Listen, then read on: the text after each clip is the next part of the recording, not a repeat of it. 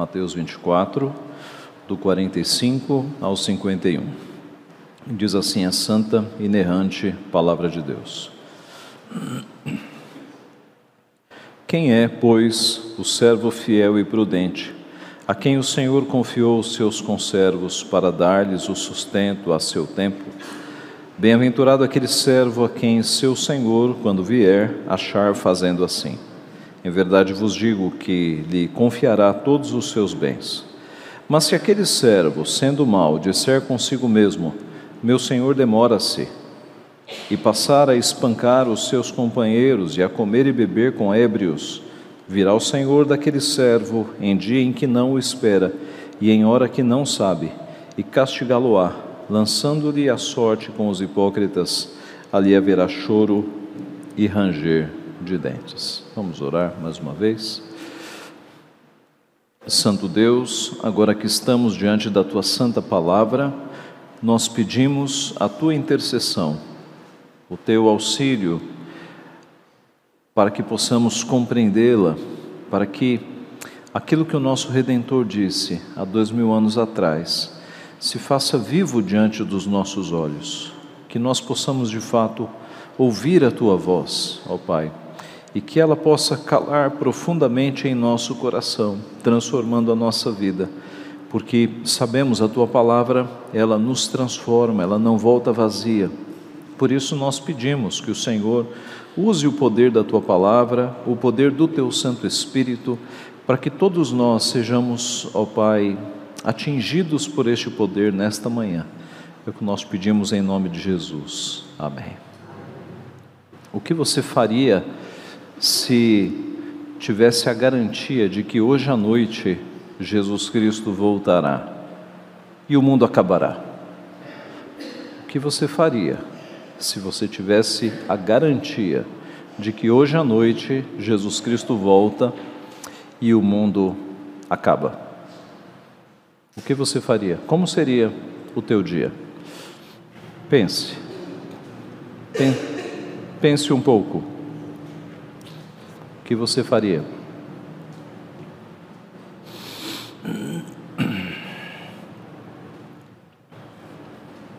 Pensou? Logo depois que Jesus falou muitas coisas a respeito dos fins dos tempos. Mateus 24, nós temos visto, é o sermão profético, é o sermão escatológico, em que Cristo dá todos os detalhes, começando pelo princípio das dores. A comparação é com uma mulher que vai dar à luz. Então ele fala dos, do princípio das dores, depois fala das grandes dores, da grande tribulação, e depois ele fala da vinda do filho. Então, depois dele dar todos os sinais aos seus discípulos, ele fala sobre vigilância, foi o que nós recebemos da parte de Deus no domingo passado, a, a questão da vigilância, e agora ele vai falar sobre a questão da fidelidade, da fidelidade. E ele vai usar uma parábola em que um homem, um servo, no começo da parábola tem um comportamento bom, e o mesmo servo vai ter um comportamento mau. É uma história das muitas parábolas que Cristo é, é, cria para que nós tenhamos ensinos. Cristo era um mestre por excelência e ele usava de figuras de linguagem e de parábolas de uma forma impressionante. E nós sabemos hoje, todo mundo sabe, que histórias gravam muito mais na nossa mente do que grandes textos é, em outro formato.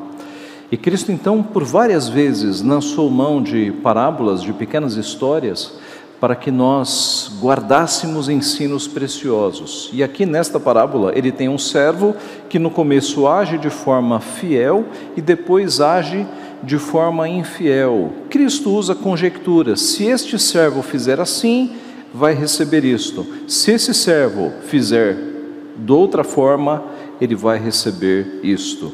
Então, é, ele começa a falar da bênção da fidelidade e, na sequência, da maldição da infidelidade. São duas lições grandes que nós temos nesta parábola.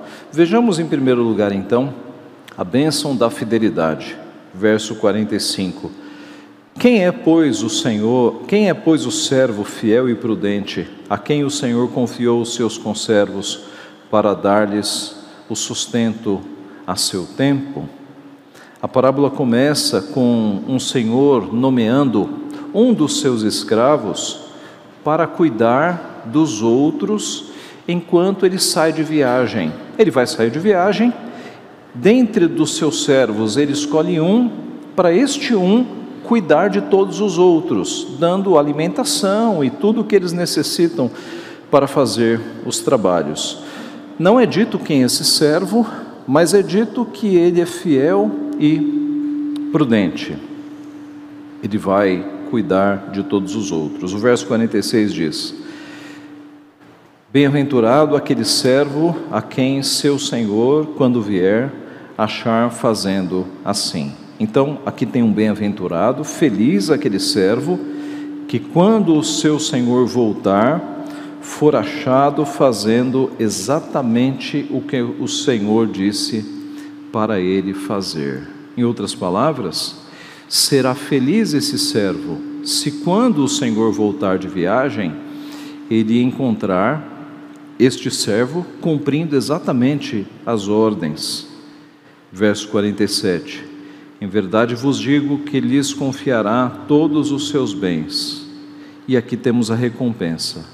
A recompensa então será este Senhor aumentar a confiança no servo, confiando agora não apenas o trabalho dos outros servos, mas confiando todos os seus bens, todo o seu patrimônio lhe será confiado. Então, este primeiro trecho da parábola, podemos ver, é um retrato da vida cristã porque o Senhor é o nosso Senhor que se ausentou.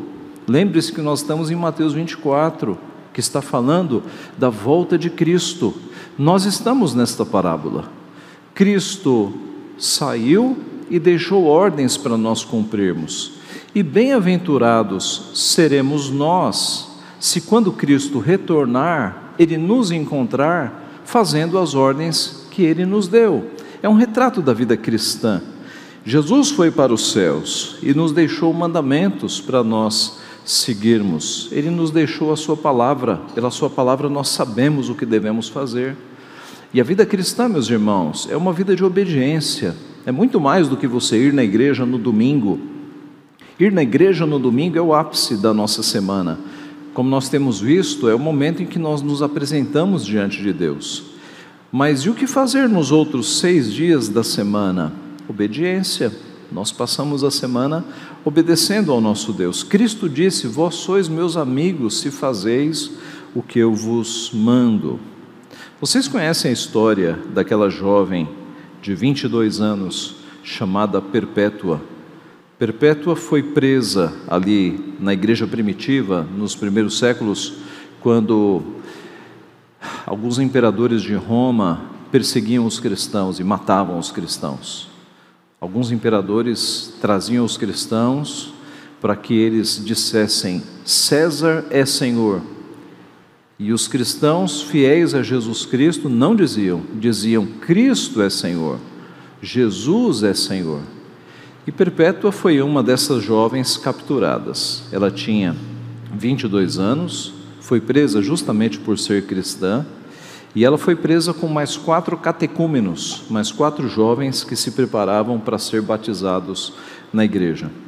Perpétua tinha um filhinho de poucos meses de vida e ela estava na prisão, aguardando para ser morta, e o seu pai, que não era cristão, pegou o filhinho de Perpétua, seu neto, e levou até a, a prisão para convencê-la a adorar o imperador e não ser morta. Bastava uma frase: Filha, diga apenas: César é Senhor e você será liberada. E o pai disse à filha: Minha filha, pense em seu pai, pense em sua mãe, pense em seu filhinho. Ao que Perpétua, aquela jovem de 22 anos, respondeu: O senhor vê esta bandeja? Poderia ela ser chamada por outro nome que não bandeja? E ao que o pai respondeu: Não, minha filha, não poderia. Pois eu não posso dizer que sou outra coisa senão aquilo que eu sou, cristã. E foi com esta firmeza que Perpétua morreu decapitada por um machado, ao lado dos seus irmãos na fé, depois de todos eles serem atacados por animais selvagens ali no Coliseu. Era isso que se fazia com os cristãos. Mas nós temos muitos relatos de cristãos deste período que não se curvaram aos outros deuses, aos deuses imaginários do império, e morreram obedecendo a Jesus Cristo. E a palavra de Deus nos diz: ser fiel até a morte, e eu te darei a coroa da vida. Bem-aventurado o homem que suporta com perseverança a provação, porque depois de ter sido aprovado, receberá a coroa da vida, a qual o Senhor prometeu aos que o amam. Tiago 1,12. A vida de fidelidade, irmãos, e obediência a Deus, ela não é fácil. É, não é fácil já nesta nossa época, mesmo sem perseguição. Você vai ter que dizer não para muitas coisas, você vai perder amigos, vai receber oposição de familiares, você vai sofrer sendo cristão nesta vida. Cristo nunca nos prometeu sombra e água fresca, pelo contrário, ele disse: No mundo tereis aflições, mas tem de bom ânimo. Eu venci o mundo, nós temos a promessa de Cristo. E a Bíblia diz que é para as provações que nós fomos designados mesmo. Se nós queremos ser fiéis a Deus, nós passaremos por provações, mas não há preço que pague no retorno de Jesus Cristo, nós ouvimos da sua boca: Muito bem, servo bom e fiel, foste fiel no pouco, sobre o muito te colocarei, entra no gozo do teu Senhor. A bênção da fidelidade é o que nós temos aqui no primeiro uh, ponto da parábola. Aqueles que, quando Cristo retornar, estiverem obedecendo a Cristo, vivendo uma vida de piedade, uma vida de obediência à palavra do Senhor, estes serão recompensados. O texto continua, Cristo continua agora falando sobre a maldição da infidelidade. Veja o verso 48. Mas, se aquele servo, sendo mal, disser consigo mesmo: Meu senhor demora-se, e passar a espancar os seus companheiros e a comer e beber com ébrios, Virá o Senhor daquele servo em dia que não espera e em hora que não sabe, e castigá-lo-á, lançando-lhe a sorte com os hipócritas. Ali haverá choro e ranger de dentes. Note que o servo é o mesmo, aquele servo. Se aquele servo, ao invés de ser bom, de ser fiel, ele for infiel, ele for mau, ele colherá desta semeadura também. Se aquele servo achar que, porque o seu senhor está demorando, ele agora pode desobedecer às ordens do seu senhor, espancando os outros servos, agindo como um ditador, ele será castigado. Se aquele servo, achando que o seu senhor está demorando, ele abandonar as suas funções, ele começar a deixar suas responsabilidades e comer e beber com ébrios, com bêbados, ele vai ser castigado. Verso 50: Virá o Senhor daquele servo em dia que não o espera e em hora que não sabe, e castigá-lo-á, lançando-lhe a sorte com os hipócritas. Ali haverá choro e ranger de dentes. Um detalhe aqui: a palavra, a expressão castigá-lo-á, na língua em que foi escrito esse texto, que é o grego, ela dá a ideia de um castigo terrível, de alguém ser cortado ao meio de alguém ser cortado ao meio, um castigo terrível, e ele será lançado com os hipócritas. Ali haverá choro e ranger de dentes. Onde é esse lugar que há choro e ranger de dentes? Ora, nós conhecemos essa linguagem. Jesus Cristo, irmãos, foi aquele que mais falou sobre o inferno no Novo Testamento. E isso acontece para que não haja dúvida sobre a existência do inferno. Talvez, se Paulo tivesse sido aquele que mais falou sobre o inferno, algumas pessoas diriam: não, foi Paulo. Isso é coisa de Paulo, isso não é coisa de Jesus. É claro, a Bíblia inteira é inspirada, mesmo que tivesse sido Paulo, é palavra de Deus. Mas para que não restasse dúvida, Deus, na sua providência, fez com que Jesus Cristo fosse aquele que mais tenha falado sobre o inferno nas Escrituras. O inferno é real. O texto que nós lemos no decorrer do culto fala sobre um lugar onde o verme não morre. A Bíblia fala de um lugar de trevas espessas, de fogo que não apaga, um lugar de terrível sofrimento de choro e de ranger de dentes. E Jesus está dizendo exatamente isso: que enquanto o servo fiel receberá a aprovação do seu Senhor, e ele aumentará a confiança e o recompensará, o servo infiel, ele será castigado e será lançado neste lugar onde haverá choro e ranger de dentes. Então, nesta segunda parte da parábola, Jesus deixa claro o que acontecerá com os infiéis, aqueles que sabem o que é certo, sabem o que devem fazer, mas não o fazem. Note, isso é um sinal de alerta para as pessoas que estão na igreja, mas que não estão se importando com a vida cristã, não estão percebendo que Cristo voltará não estão percebendo que a nossa vida é passageira, que basta entupir uma veia no seu cérebro e acabou, basta um mau funcionamento no seu coração e acabou. A morte não é um privilégio das pessoas idosas. Nós temos crianças, jo adolescentes, jovens e adultos morrendo. Nós temos atletas com toda boa alimentação e exercícios físicos que morrem. Então, esta parábola de Cristo, num sermão tão pesado, é um sinal de alerta às pessoas que não estão levando a sério a sua vida cristã, não estão cuidando em obedecê-lo, deixaram de lado suas responsabilidades e estão comendo e bebendo com ébrios, isto é, estão com um pé na igreja e um pé no mundo, sem se preocupar com as coisas de Deus. Estas pessoas não percebem o risco que estão correndo.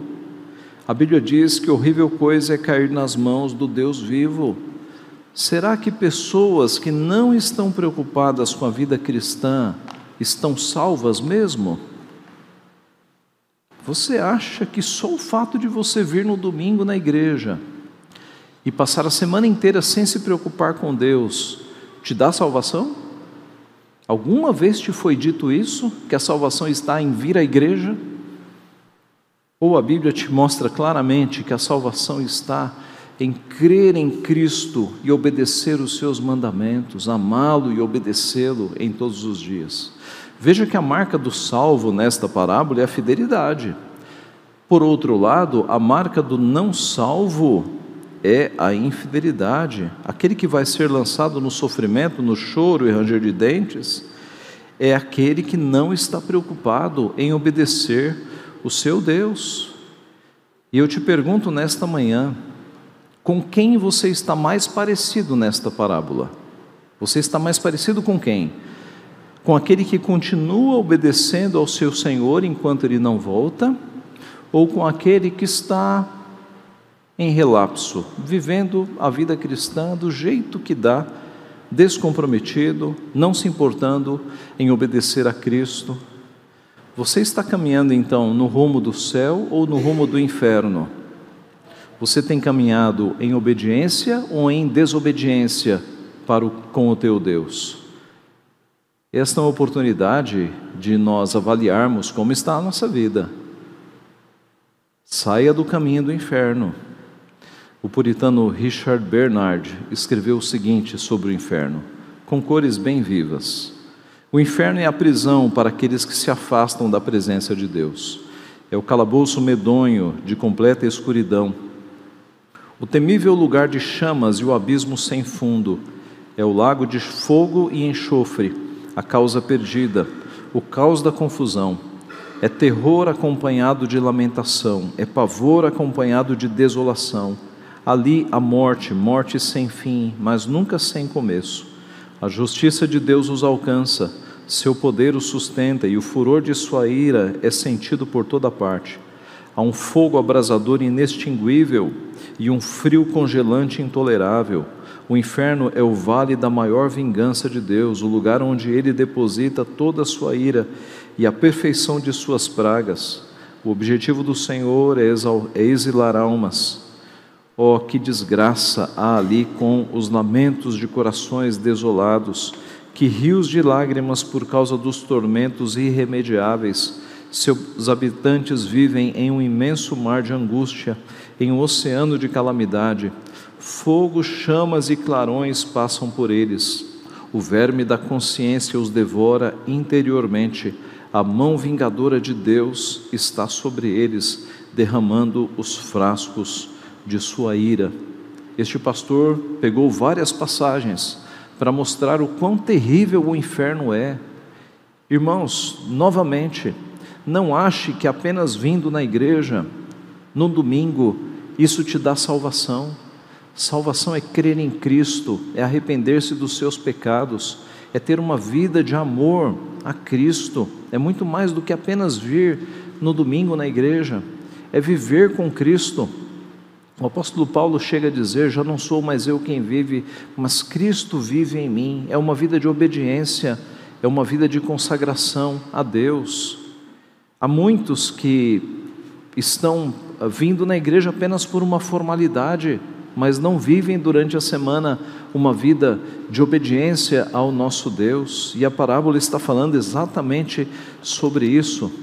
Nós lemos no começo do culto, no Salmo 73, a parte em que o salmista tem a visão do inferno. Tu certamente os pões em lugares escorregadios e os fazes cair na destruição. Como ficam de súbito assolados, totalmente aniquilados de terror.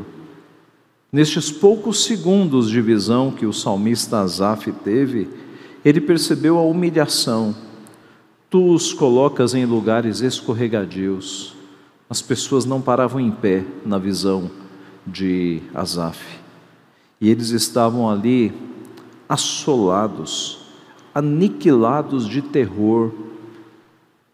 As pessoas no inferno estão surpresas, surpresas. Os ateus, surpresos porque passaram a vida inteira achando que não havia céu nem inferno. Os ímpios, aqueles que vivem uma vida na carne, no mundo mesmo, estão surpresos no inferno porque nunca acreditaram nos crentes, nunca acreditaram na palavra de Deus. Mas haverá ali no inferno também aqueles que frequentaram igrejas, mas frequentaram por uma mera tradição, sem viver uma vida com Deus. E Jesus em Mateus 7:22 diz: Muitos naquele dia me dirão: Senhor, Senhor, em teu nome não fizemos milagres. E eles citam mais algumas obras e Jesus responde: Nunca vos conheci. Apartai-vos de mim, os que praticais a iniquidade. Nunca vos conheci. Por que, que Jesus fala isso? Porque eram pessoas que faziam obras né, dentro da igreja, mas que não tinham um relacionamento com Cristo. Ser crente é muito mais do que vir à igreja, é nós conversarmos com Deus todos os dias, é nós ouvirmos a voz de Deus todos os dias, ouvirmos e nos importarmos e obedecermos. Isso é, irmãos, sermos crentes.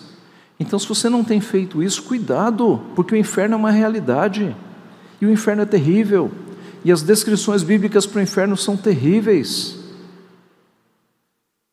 Eu nunca faço isso, mas me permitam, eu vou ler um texto mais longo de um puritano chamado Lewis Bailey, e alguns já leram o livro dele, A Prática da Piedade.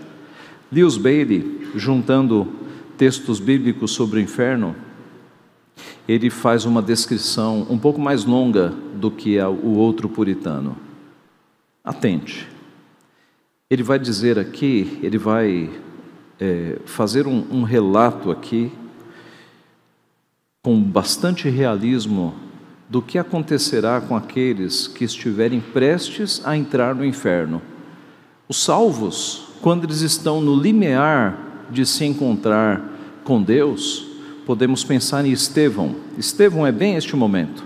Estevão sendo apedrejado, E naquele limiar entre a vida física e a vida eterna, ele vê o céu se abrindo e ele vê Cristo assentado à direita de Deus Pai. Qual será a sensação daqueles que estiverem no limiar entre a morte física e a morte eterna? Lewis Bailey faz uma descrição.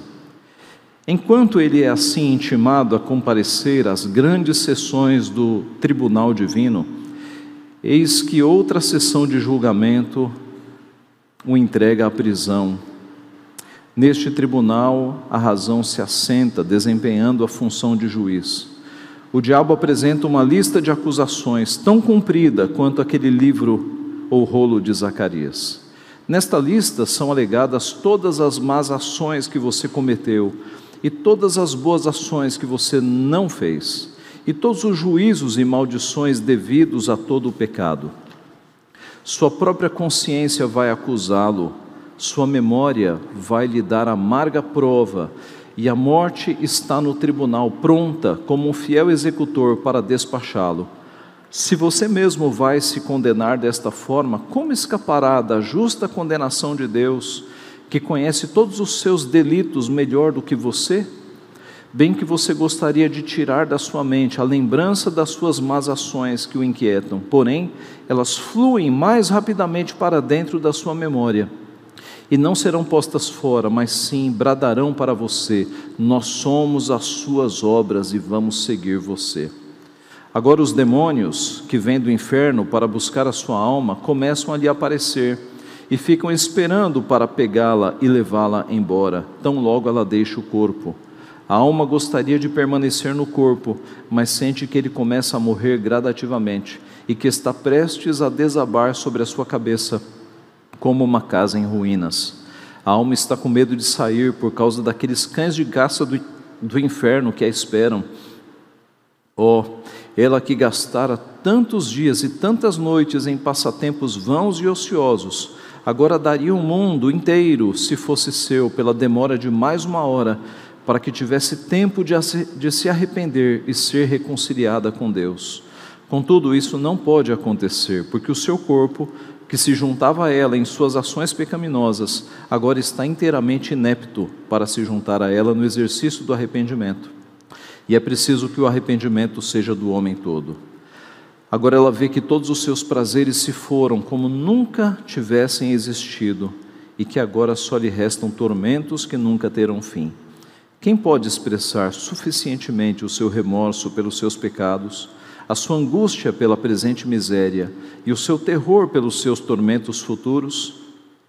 A alma aflita se vê desolada desta forma e completamente destituída de amigos, ajuda e consolo sabendo que dentro de uma hora terá de estar no meio dos sofrimentos eternos, ela se retira para o coração, que de todos os membros é o primeiro que vive e o último que morre.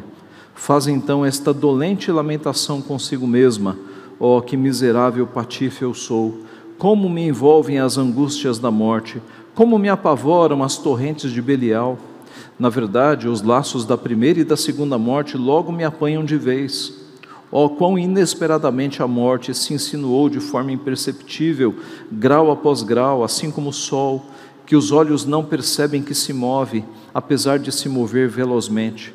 Como a morte descarrega sobre mim o seu rancor sem piedade. O Deus da misericórdia me abandonou completamente, e o diabo, que não conhece misericórdia alguma, está à espera para me levar. Quantas vezes eu fui advertido deste doloroso dia pelos fiéis pregadores da palavra de Deus, e eu só zombava disso. Que proveito eu tenho agora de todo o meu orgulho, de uma bela casa, de roupas brilhantes, em que deu o gostoso sabor de todos os meus deliciosos manjares? Todos os bens terrenos que eu juntei com tanto zelo, eu agora daria por uma boa consciência que relaxadamente negligenciei. E que alegria sobra agora de todos os meus gozos carnais de antes, nos quais eu ponho o meu maior prazer. Aqueles todos eram apenas sonhos enganosos e agora estão no passado, como sombras que se desvanecem. Contudo, só em pensar nas dores eternas que terei de suportar por aqueles curtos prazeres, me dói como o inferno antes de eu entrar nele. Todavia, com justiça confesso tenho sido tratado como mereço, pois quantas bênçãos recebi, fui criado à imagem de Deus como uma, uma alma racional, capaz de julgar por mim mesmo o meu estado. A misericórdia me foi oferecida tantas vezes, e sendo instado a recebê-la, eu negligenciei a graça de Deus, preferindo os prazeres do pecado ao cuidado religioso de agradar a Deus.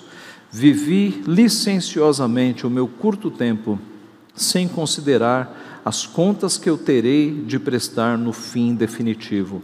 E agora, juntando todos os prazeres da minha vida, eles não se equiparam nem a mínima parte das dores que agora sofro.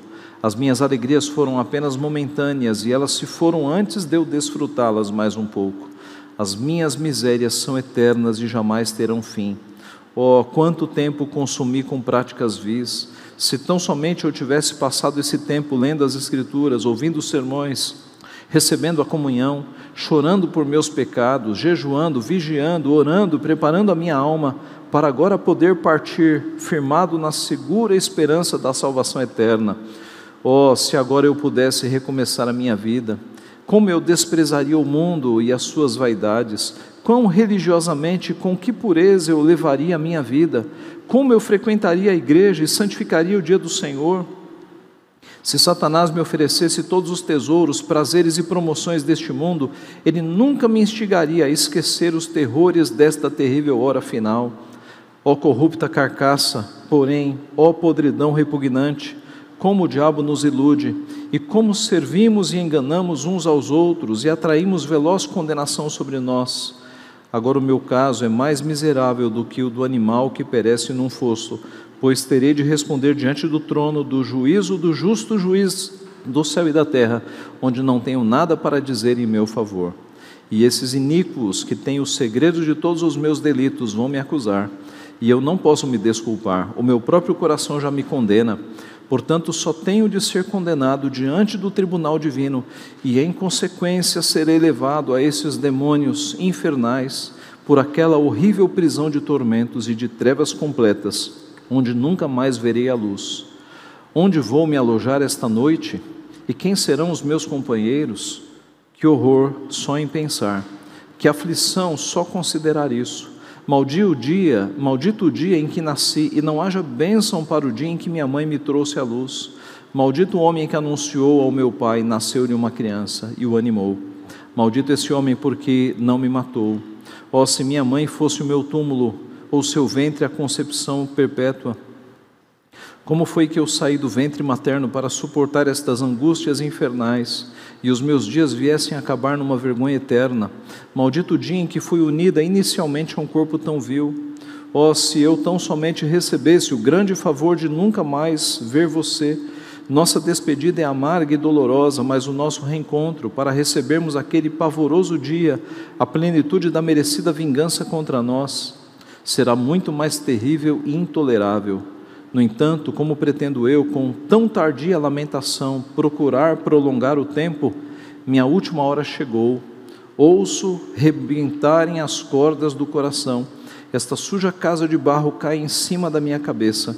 Aqui não há nem esperança, nem socorro, nem lugar de mais permanente habitação.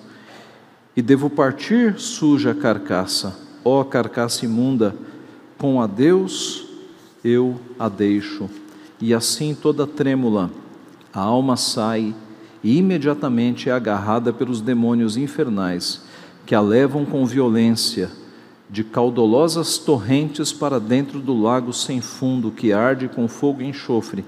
Ali ela é mantida prisioneira em tormentos até o juízo geral do grande dia. Depois a repugnante carcaça é lançada no túmulo ato no qual, na maior parte, os mortos enterram os mortos, isto é, os que estão mortos no pecado enterram os que estão mortos para o pecado. E assim, o mundano, sem Deus e não regenerado, que fez da terra o seu paraíso, do seu ventre o seu Deus, da sua luxúria a sua lei, assim como em sua vida semeou vaidade, assim também, agora morto, colhe miséria. Em sua prosperidade negligenciou servir a Deus, em sua adversidade, Deus se recusa a salvá-lo. E o diabo, a quem ele por muito tempo serviu, agora finalmente lhe paga o seu salário. Detestável foi a sua vida, condenável a sua morte. O diabo tem a sua alma, o túmulo tem a sua carcaça, e nesse poço de corrupção, cova da morte, calabouço da angústia, deixamos, deixemos o miserável pecador a se putrefazer com a boca cheia de terra, o seu ventre cheio de vermes, a sua carcaça exalando mau cheiro. Ali ele espera uma ressurreição amedrontadora, quando o corpo será reunido à alma, para que, assim como pecaram juntos, sejam atormentados juntos eternamente. Até aqui as misérias da alma e do corpo da morte, o que é apenas maldição em parte. Segue-se agora a plenitude da maldição, que é a miséria da alma do corpo depois da morte. Irmãos, uma descrição terrível, mas realista do que acontece para aqueles que não têm Cristo. A única forma de você escapar disso é se apegar a Jesus Cristo, é amá-lo, é obedecê-lo. A tua única esperança contra o inferno é Jesus Cristo. Saiba disso. Eu perguntei no começo: o que você faria se você tivesse a garantia de que hoje à noite tudo acabará e Cristo voltará, o que você faria?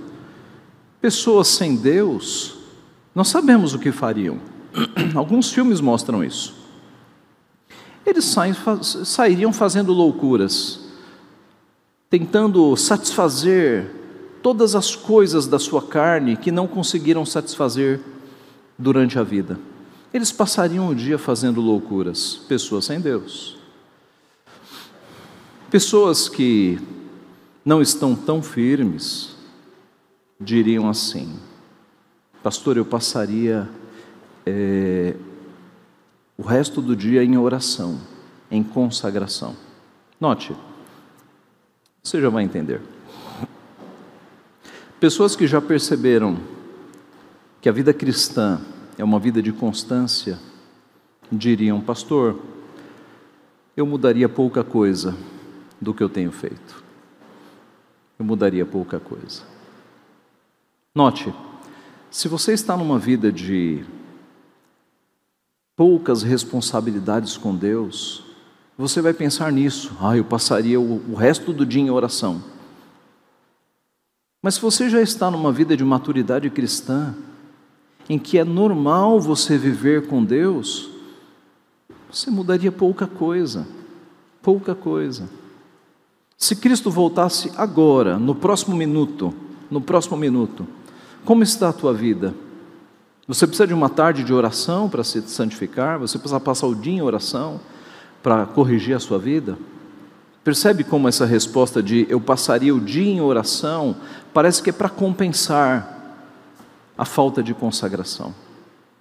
Se você já está numa vida de maturidade, obedecendo a Deus, seguindo os caminhos de Deus, você está preparado que Cristo venha no próximo minuto, ou que Ele me leve no próximo minuto.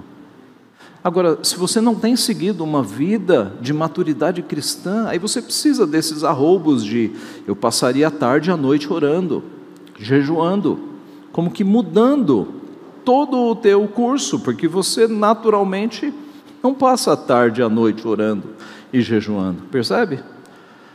A maturidade cristã, meus irmãos, está neste servo bom e fiel aqui, que quando Cristo voltar, vai encontrá-lo obedecendo os seus mandamentos.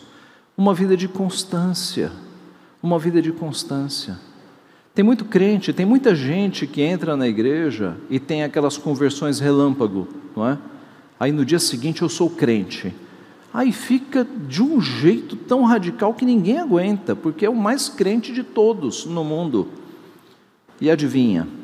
Três meses o fogo abaixa, fogo de palha.